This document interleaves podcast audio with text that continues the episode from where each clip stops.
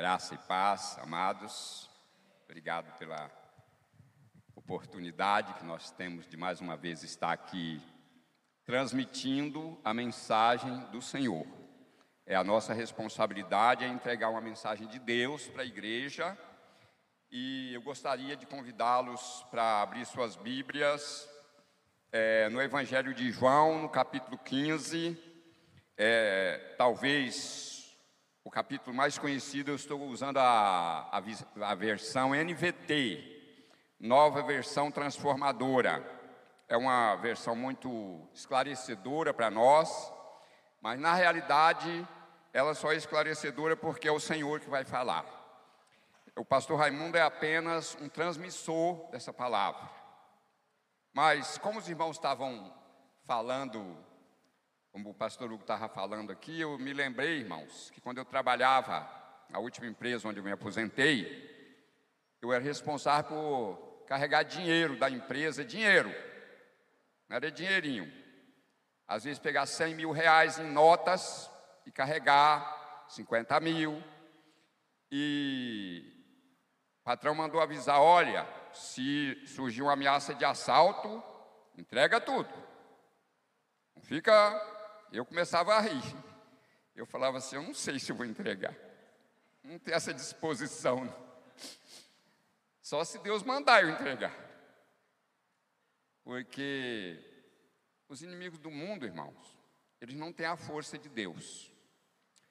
Na rua, a gente é, trabalhando, eu sempre falei assim: quando eu fui fazer esse trabalho na rua, as pessoas falam, pastor, Olha, eles batem, eles roubam. Olha, não é isso que Deus fala para mim. Porque Deus, Jesus diz assim que maior é o que está em vós do que o que está no mundo. Então, irmãos, eu não tenho medo é por isso. Uma vez eu me lembro que algumas pessoas foram comigo ali na rodoviária velha e pediu, vamos sair daqui rápido, vamos sair. Eu falei, tá bom, vamos sair porque vai acabar acontecendo um pânico, né? É, mas eu chegava ali, um, dia eu vi um rapaz, falei, posso orar por você? Ele falou, pode. Eu pus a mão e orei. Quando eu terminei, ele falou assim, ai, você tirou um peso. Eu estava sentindo um peso muito grande. Então as pessoas oprimidas, dominadas por poderes malignos, estão nas ruas. E Deus nos chamou para ser luz no meio das trevas. Então, quando a luz chega, a luz ela é notada de longe. E por isso, por causa dessa presença da luz, é que muitas vezes o maligno perde a força para reagir diante de você. Quando eu orava aqui na igreja, durante um período, um ano e pouco, dois anos por aí que eu orava, eu vinha de madrugada orar aqui na igreja, eu vinha três e meia para orar aqui, orava até as sete horas da manhã e eu encontrava pessoas muito drogadas na rua. E um dia eu encontrei um rapaz, e ele falou: Rapaz, eu estou doidão. eu falei: Amém, rapaz. E aí? Ele falou assim: Você pode me dar um abraço? Eu falei: Claro. E já aproveitei, já orei por ele, já me pus as mãos e orei, né? Então, por quê? Porque o Espírito de Deus que está em mim é muito maior, muito mais forte, mais poderoso, e Jesus falou assim: ninguém pode arrebatá-los das mãos de meu Pai, porque Ele é maior do que todos. Mas eu falei João capítulo 15, se for possível projetar na tela, se não for a gente vai ler aqui. Eu falei que eu estou na nova versão, aliás, na nova versão transformadora, né? E diz assim: é, Eu sou a videira verdadeira, e meu pai, o lavrador. Todo ramo que estando em mim não dá fruto, ele corta. Todo ramo que dá fruto, ele poda para que produza ainda mais. Verso 2, verso 3: Vocês já foram limpos pela mensagem que eu lhes dei. Permaneçam em mim, e eu permanecerei em vocês. Pois assim como um ramo não pode produzir fruto se não estiver na videira, assim também não poderão produzir frutos a menos que permaneçam em mim. Sim, eu sou a videira. Verso 5. Vocês são os ramos. Quem permanece em mim e eu nele, produz muito fruto. Pois sem mim, vocês não podem fazer coisa alguma. Verso 5. Verso 6: Quem não permanece em mim é jogado fora como um ramo imprestável e seca. Esses ramos são ajuntados no monte para serem queimados. Verso 6, verso 7.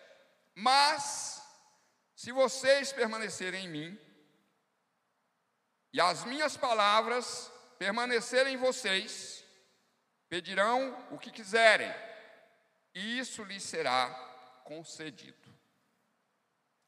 Quando vocês produzem muitos frutos, trazem grande glória a meu Pai e demonstram que são meus discípulos de verdade. Eu os amei como o Pai me amou. Permaneçam no meu amor. Verso 9, versos 10: Quando vocês obedecem aos meus mandamentos, permanecem no meu amor assim como eu obedeço aos mandamentos de meu Pai e permaneço no amor dele. Versos 11: Eu lhes disse, eu lhes disse estas coisas para que fiquem repletos da minha alegria. Sim, sua alegria transbordará. Este é o meu mandamento: amem uns aos outros, como eu amo vocês. Não existe amor maior do que dar a vida por seus amigos. Vocês serão meus amigos se fizerem o que eu lhes ordeno. Versos 12, 13 e 14. Já não os chamo de escravos, pois o Senhor não faz confidências a seus escravos. Agora vocês são meus amigos, pois eu lhes disse tudo o que meu pai me disse. Verso 16: Vocês não me escolheram, eu os escolhi. Vocês não me escolheram, eu os escolhi. Eu os chamei para irem e produzirem frutos, frutos duradouros, para que o Pai lhes dê tudo que pedirem em meu nome. Eu li até o verso 16. Amados, é, Jesus está dizendo aqui: Eu sou a videira verdadeira. Aí ele está dizendo que o pai, meu pai, é o lavrador, é o dono da videira. Irmãos, eu fiquei olhando assim, tem muitas cadeiras vazias. Você já pensou uma árvore faltando um monte de ramos? Os galhos da árvore? Para onde eles foram parar? Onde eles estão? Ah, eles estão em casa. Hoje tem algo importantíssimo em casa. Mas no culto não é só domingo e, e, e quinta-feira. É, mas o que tem em casa é mais importante, você precisa entender isso. É por isso que eu não vim hoje. Então, Jesus falou assim: olha, quando um ramo não produz fruto, é cortado e lançado fora. Mas o fruto que, o galho, o ramo que produz muito fruto, é limpo, é podado para que produza ainda mais fruto, frutos com excelência. Bom, então Jesus está dizendo aqui, primeira coisa, para que eu produza, para que eu, eu produza, primeiro eu preciso estar ligado à videira verdadeira. A videira ela produz o quê? Uvas, né? A videira produz uvas. O galho, os ramos da videira, eles ficam pendurados, cheios de cachos de uvas. Então, quando eu estou produzindo, ligado à videira, eu estou produzindo uvas E aí, está essa produção? Considerando que Jesus é bom, considerando que Jesus é amor, considerando que Jesus é graça, considerando que Jesus é salvação, considerando que Jesus é libertação, considerando que Jesus é cura, que tipo de fruto eu estou dando? Então, os frutos precisam aparecer. Os ramos que estão cortados, não estão presentes, porque alguma coisa importante não está deixando ele vir para a igreja. Esses ramos precisam de um cuidado todo especial.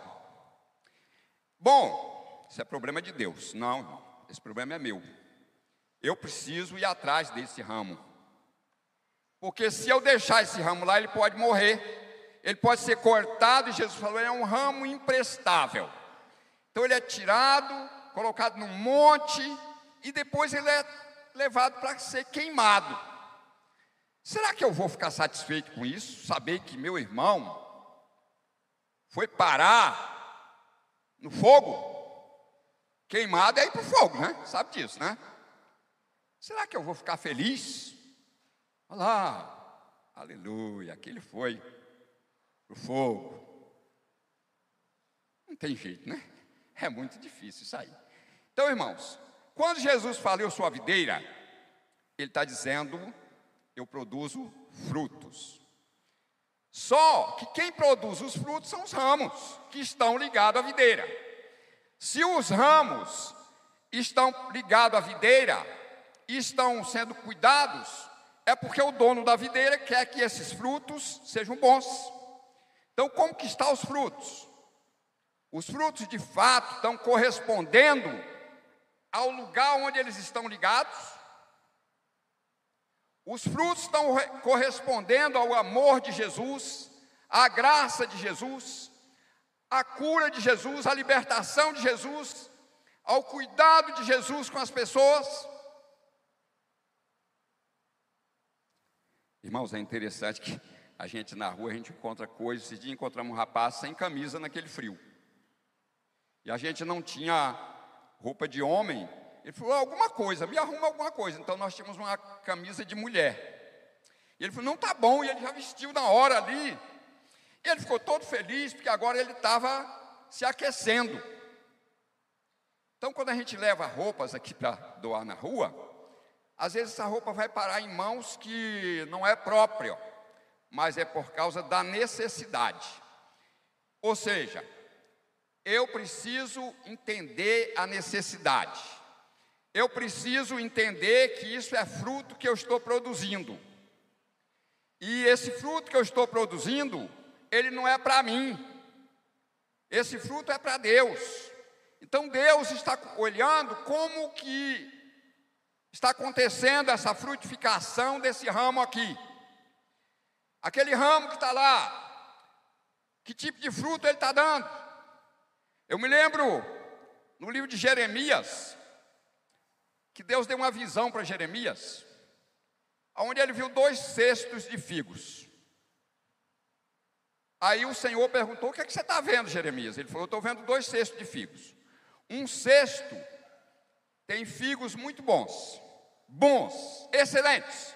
Algumas versões falam isso, frutos excelentes.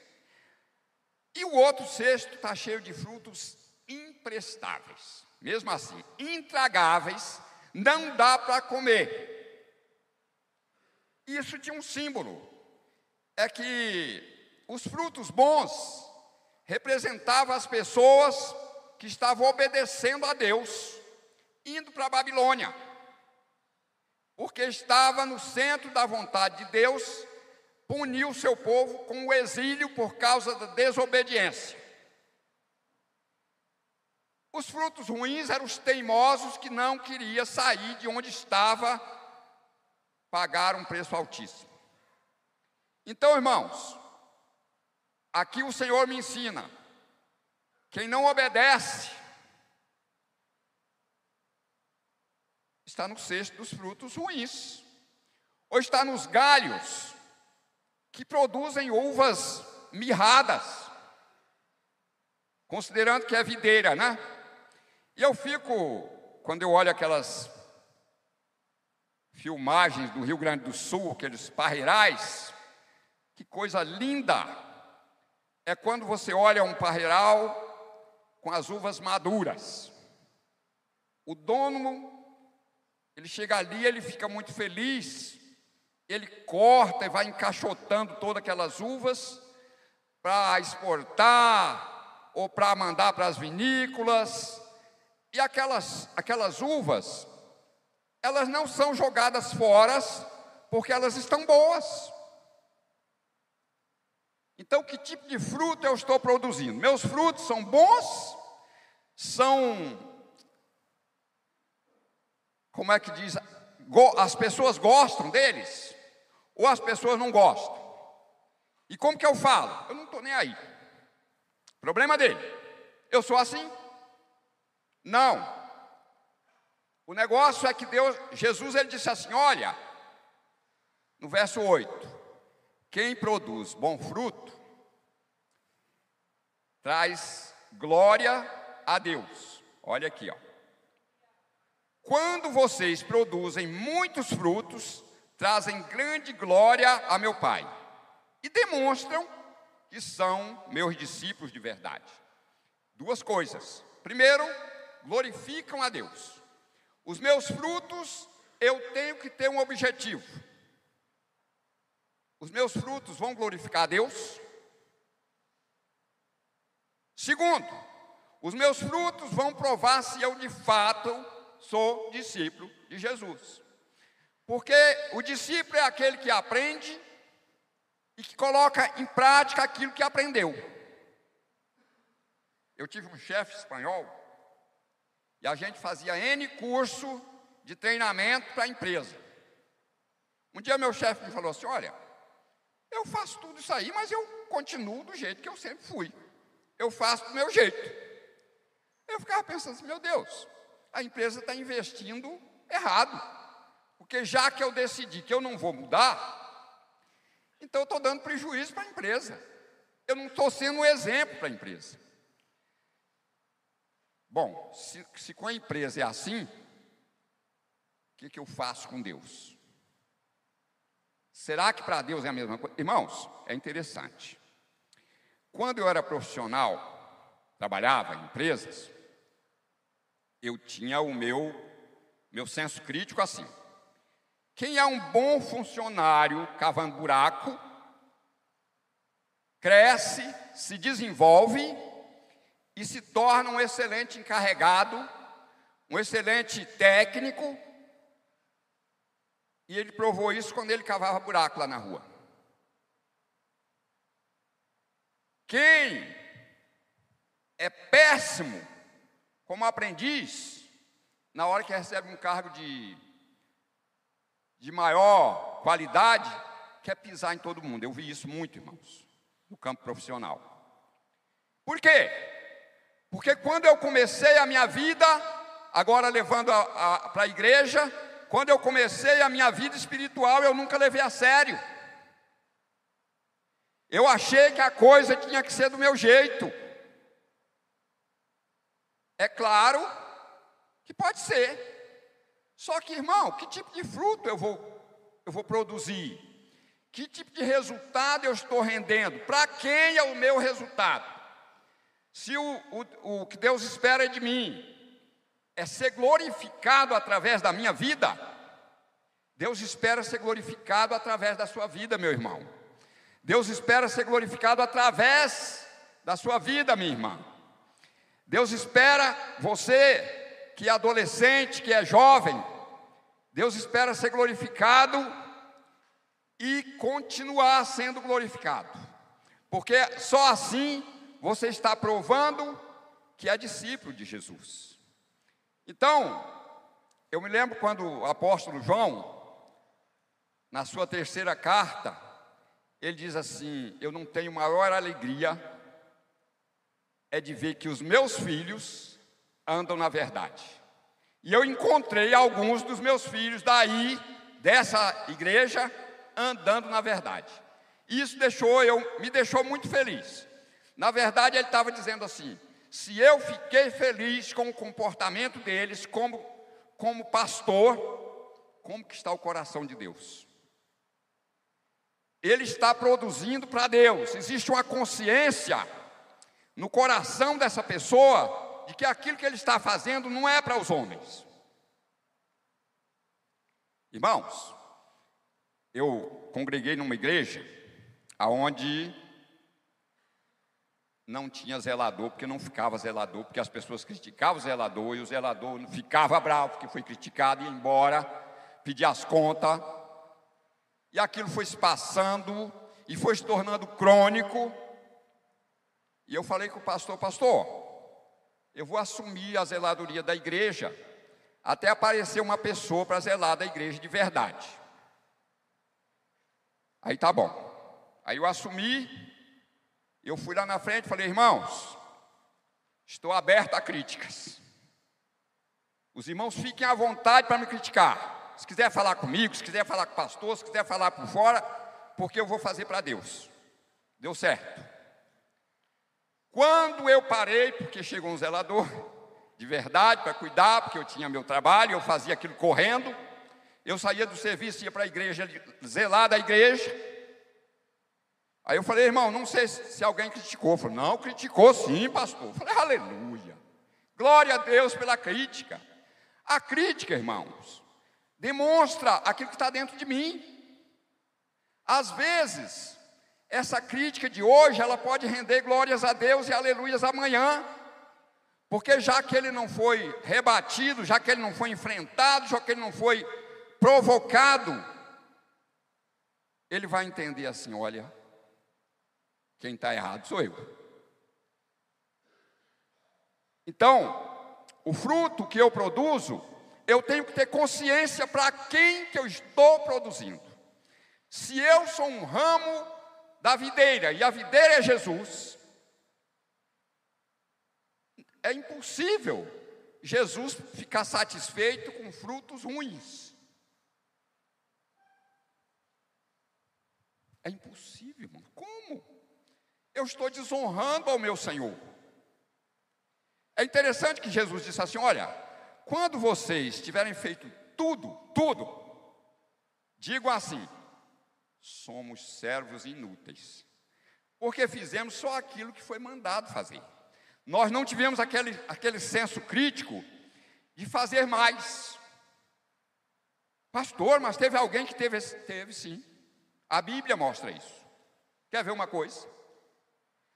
Quando Davi assumiu o reino, um rei de outro reino foi lá e construiu um palácio para ele. Sabe o que, que ele entendeu? Ele entendeu esse palácio é uma confirmação de Deus de que ele está aprovando o meu ministério como rei.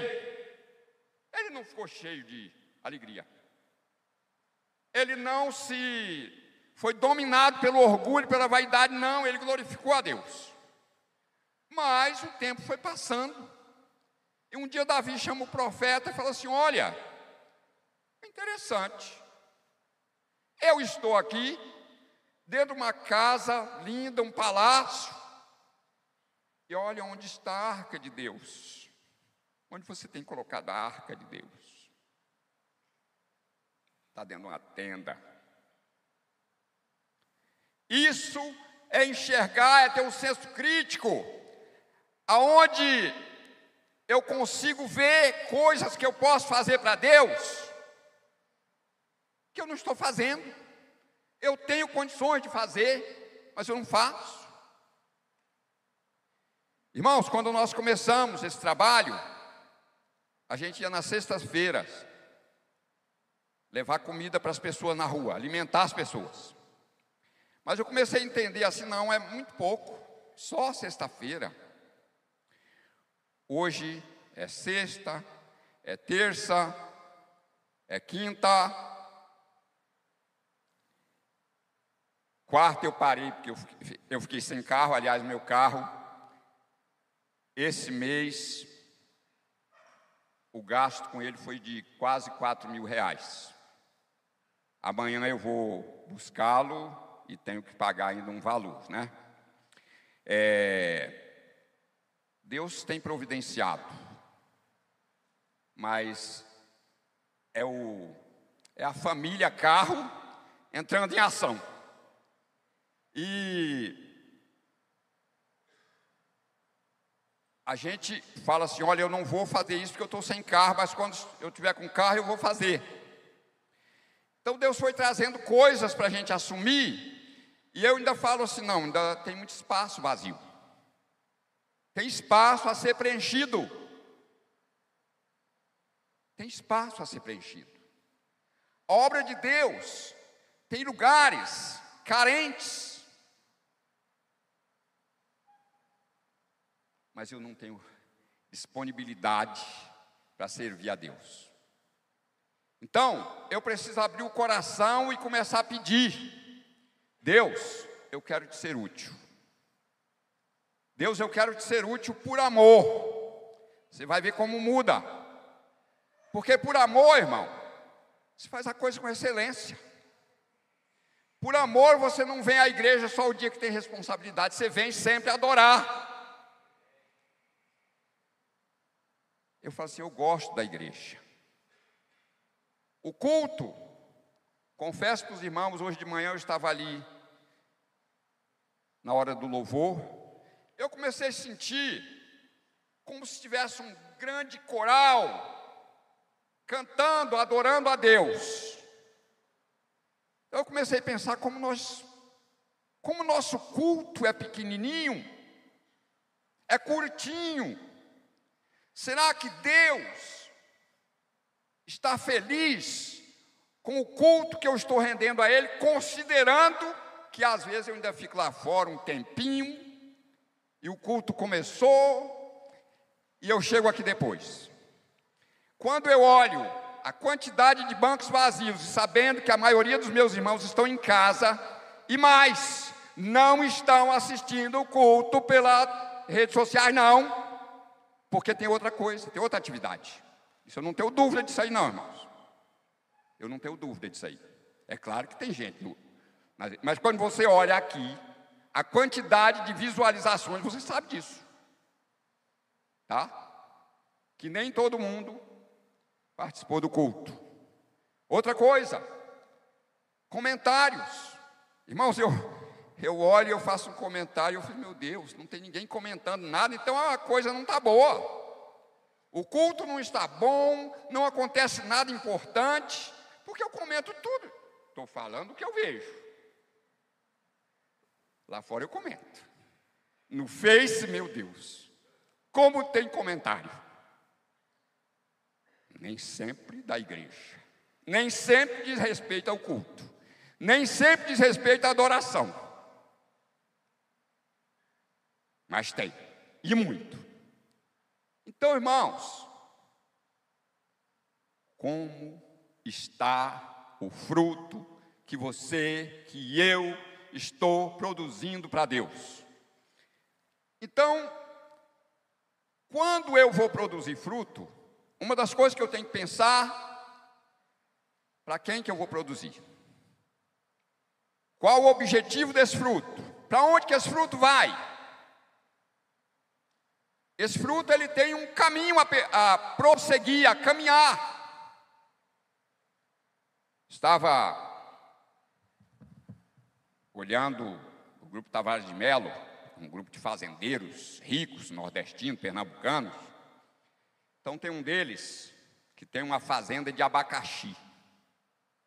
E os abacaxis, eles são produzidos no Brasil para exportar para a Europa. Então, por isso, esses abacaxis, eles saem da, da, da roça em correias mecânicas. Eles não saem nas costas, eles saem em correias mecânicas, esteiras, né? Vem para dentro da, da, da, do armazém, ali ele é selecionado, ali ele é embalado, e dali ele sai. Ele passa pelo chamado controle de qualidade. Então, a partir do controle de qualidade, Cada um tem o seu destino. Os ruins, Jesus disse assim: Olha, o reino de Deus é como uma rede grande lançada no mar. Irmãos, eu fui criado um bom tempo da minha vida na beira da praia. Eu acabei de me criar na beira da praia. E o pescador, ele lança a rede e ele pega muitos peixes, mas tem uma grande quantidade de peixe que vai para o lixo, porque é pequenininho, porque tem muito espinho, porque é, não tem um paladar excelente. E Jesus falou assim: é, é dessa forma o reino. Tem peixes que não tem como é, ser, servir de alimento. Tem fruto ruim, e os frutos ruins eles são descartados. Irmãos, tudo que eu não quero é produzir um fruto, eu falo assim, esse não presta, descarta esse daí, joga ele fora. Então vamos pensar agora, Jesus olhando, ele é a videira. Então ele começa a procurar, cadê aquele ramo aqui? Sumiu. Uai, aquele ramo desapareceu. Onde que ele está? Cadê os frutos daquele outro ramo? Ele está vazio, não tem nada. Irmãos, isso é assustador. Então eu tenho que pensar que Deus está olhando a minha produção, que Deus está olhando os meus frutos, que aquilo que eu estou fazendo não é para agradar as pessoas. Eu me lembro que Paulo falou assim: se eu ainda continuasse querendo agradar as pessoas, eu não seria um servo de Deus, não estava fazendo a vontade dele. Ele estava falando isso, ele estava preso, irmãos. Mas ele falava assim: eu estou preso mas a palavra de Deus não está presa. Sexta-feira nós estávamos nas ruas, levando marmitex para o pessoal, 10 horas da noite. O carro do pastor Miguel e o carro furou o pneu. Pastor Miguel falou: o problema é que eu não tenho step. Falei, oh, aleluia. E agora? Como que nós vamos fazer? 10 horas da noite, lá no meio do Guanandi. Irmão, mas é interessante que Deus tem a resposta para tudo. Eu falei, assim, aqui tem a casa da irmã fulana, vamos lá. 10 horas da noite. Chega lá na casa da irmã. Irmã, meu carro furou o pneu, não tem step, eu estou distribuindo marmitex na rua. A irmã saiu de lá, pegou uma blusa, vestiu, puxou um vistos novinho para fora. Falou: coloca as marmitex aqui. Vamos lá numa rua lá que estava cheia de gente sentada na calçada com fome. Aí eu fiquei pensando, meu Deus, isso é, isso é milagre, isso é Deus agindo, é Deus mostrando assim, quando ele disse, Jesus falou em Marcos capítulo 16: Eu estou com vocês todos os dias, até a consumação dos séculos. E ele estava dizendo assim: quando vocês estiverem apuros, se lembre que eu estou junto. E aí eu peguei um Uber, um Uber para vir para casa, depois que terminamos todo aquele processo, e eu perguntei para aquele motorista: Você já entregou sua vida para Jesus? E ele disse: Como assim? Como assim? Eu falei, meu irmão, eu não estou falando de religião, estou falando de Jesus Cristo. Você precisa entregar a sua vida para Ele. E aí contei a minha experiência. Acabou que nós ficamos amigos, conversamos e tal. A palavra foi plantada. Bom, foi semeada. E quando você semeia, você sabe que essa semente vai nascer, vai germinar. Porque é isso que Jesus diz em, João, em Mateus capítulo 13. Teve semente que não chegou a nascer porque não deu tempo, as aves comeram, né? Teve semente que nasceu e morreu, mas nasceu. Teve semente que foi sufocada pelos espinhos, mas nasceu. E teve semente que deu muito fruto. Então, eu tenho que me lembrar que eu estou produzindo para o dono da videira.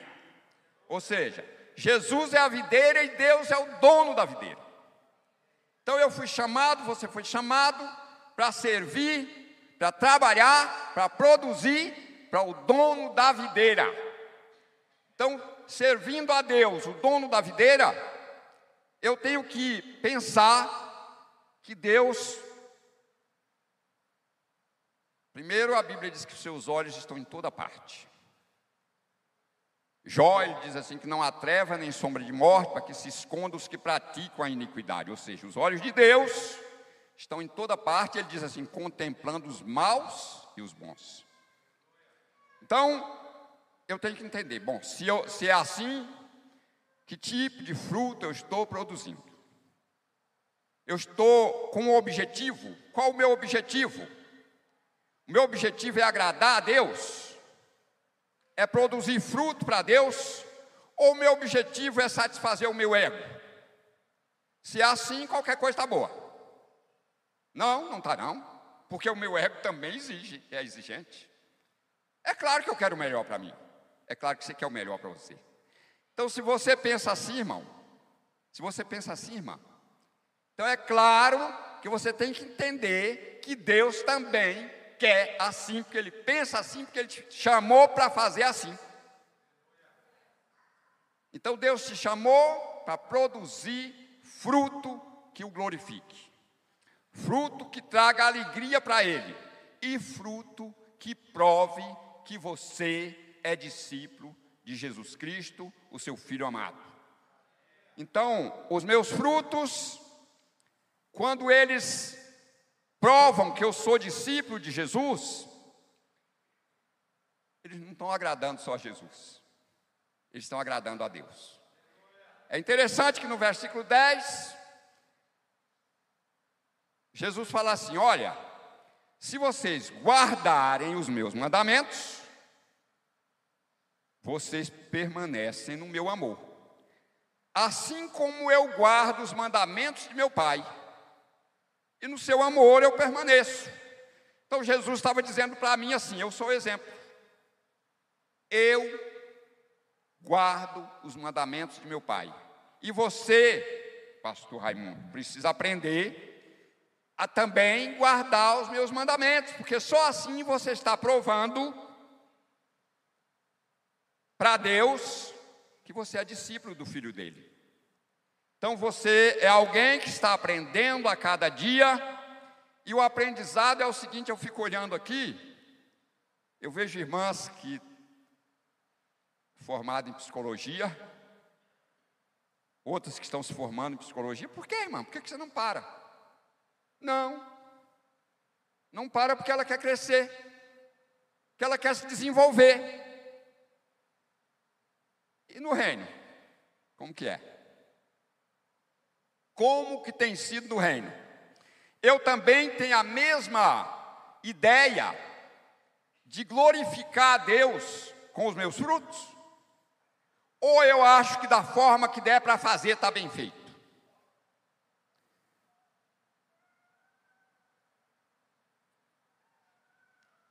Uma vez eu estava num, numa igreja e ouvi uma pessoa muito brava, porque a outra pessoa tinha uma responsabilidade e não foi fazer aquela responsabilidade, não avisou ninguém, e ela acabou tendo que fazer aquilo contra a vontade, porque não era a obrigação dela, era da outra. E como ela estava muito brava, eu cheguei e falei, irmã, glorifique a Deus, porque Deus está te dando uma oportunidade de ser útil para Ele. Em vez de você ficar bravo com a irmã, Lembre-se que quando a irmã falhou, você está aqui.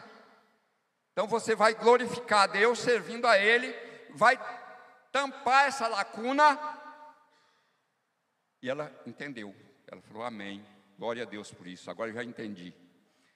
Então, irmãos, para encerrar, eu estava numa igreja, eu era ali da fazia parte da diretoria, e o pastor viajou, mas nós tínhamos o, o segundo pastor, que era o, o seu vice,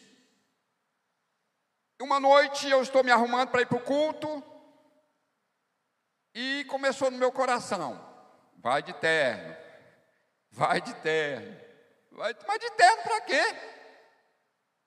Eu não vou estar lá na frente, eu não vou pregar, mas vai de terno. Tá bom, então eu vou. Coloquei o terno e fui. Hoje a gente prega sem terno, irmão. Naquelas épocas era mais complicado, era difícil, a gente tinha que estar de terno, né? Eu cheguei em Belo Horizonte, fui convidado para uma igreja para pregar. Eu falei, irmãos, eu não trouxe gravata. Não, eu trago uma gravata, eu te presto uma gravata, mas tem que pregar de gravata, paletó e gravata. Hoje, muitas dessas formalidades acabaram, né? Mas, eu fui de terno. Chegou lá, o tempo foi passando, o irmão não apareceu, o pastor não apareceu, e alguém veio para aqui. Não, vai para frente. Porque a hora do culto está chegando e o irmão não chegou. Tá bom, vou. Deus, mas eu vou. Vai fazer o quê? Se eu não tenho nada preparado. Aí Deus entra e fala assim: não é eu que vou falar, não é você. Então tá bom, Deus. Então, e aí eu vou entregar a mensagem de Deus. Então, ao invés de eu reclamar, eu vou entender que Deus está me usando como instrumento dele. Isso é glória, irmãos. Isso glorifica a Deus. Então glorifique a Deus quando as oportunidades chegam às suas mãos, porque alguém falhou. Ore pelo seu irmão, mas glorifique a Deus que te deu aquela oportunidade para você ser útil e para você entender que nas mãos dele você sobressai, você evolui, você cresce. Então, irmão, como os estudantes, eles só vão para frente porque eles querem crescer mais. Eles só vão para frente porque eles querem se tornar especialista naquilo que eles começaram. Então não é normal que um professor daqui a 20 anos continue satisfeito com dar aula para o ensino fundamental. Não. O normal é você encontrá-lo como mestrado na sua área, porque isso é um objetivo, é um sonho que eu não posso parar. Então, irmãos, Assim precisa ser no reino. Eu preciso entender que para agradar a Deus a cada dia, eu também preciso crescer servindo a Ele, adorando a Ele. Eu preciso gostar de adorar.